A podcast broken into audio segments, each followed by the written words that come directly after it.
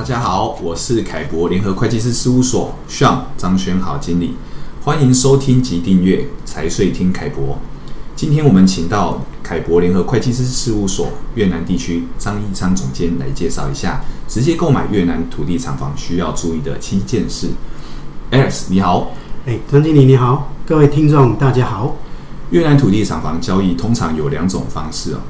一种为直接购买土地厂房，另一种则是透过购买公司股权间接购买土地厂房。直接购买与间接购买土地厂房，其时程、租税优惠、尽职调查、金流及税费成本等都有不同，各有优劣，是趋势情况决定最适合的方式。若以直接购买土地厂房方式，需要注意的有哪些呢？好的，若采直接购买越南土地厂房，就我们的经验，大概有七点要注意的。第一，土地厂房出售需要工业区开发商的同意。第二，工业区土地使用权转让管理费。第三，买方要向工业区开发商承租土地。第四，公证厂房转让合同。第五，土地厂房交易包含机器设备时。第六，买方投资执照取得。第七，土地使用权及厂房过户。你刚刚说第一点，土地厂房出售需工业区开发商同意；及第二点，工业区土地使用权转让管理费；及第三点，买方向工业区开发商承租土地，都是跟工业区有关的。可否跟大家说明一下，有什么要注意的呢？好的。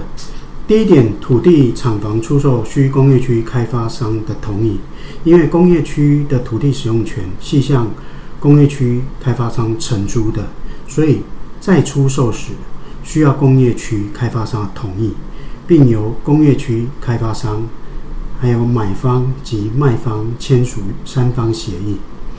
第二点，工业区开发商同意出售土地厂房使用权后，通常亦会要求依土地厂房转让价格比例去收取一个管理费。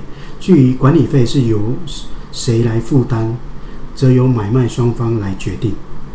第三点，在签署三方协议后，买方要重新和工业区开发商签订土地使用权租约，内容主要有租赁期限、租金价格、管理费、污水处理费等等。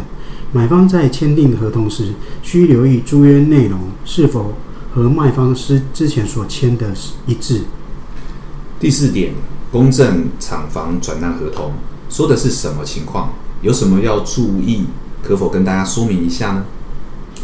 好，因为土地使用权系向工业区开发商承租，卖方并没有权利再出售。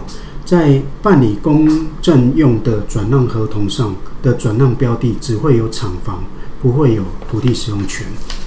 好的，第五点，一般土地厂房的交易很可能包含机械设备的交易，有什么需要注意的吗？若土地厂房交易有包含机器设备的转让时，需要再另外签订机器设备转让合同。另外，卖方机器设备原来若为免税进口者，卖方要先向海关申请缴清进口税及增值税后，才能处分。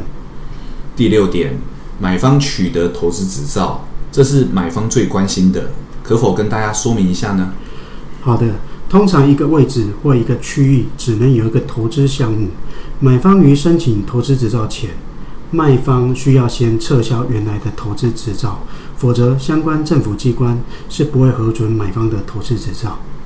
最后是土地使用权及厂房过户，这有什么需要注意的吗？这是最后的环节。土地使用权及厂房需要向当地的资源环保部门申请所有权人的变更，在变更完成、取得新的红皮书后，整个土地厂房交易才算是完成。对，谢谢 Alex 今天的说明。实务上，直接购买越南土地厂房较间接购买为复杂，亦会有非预期状况发生。建议台商交易前可咨询熟悉越南土地厂房交易的专业服务机构。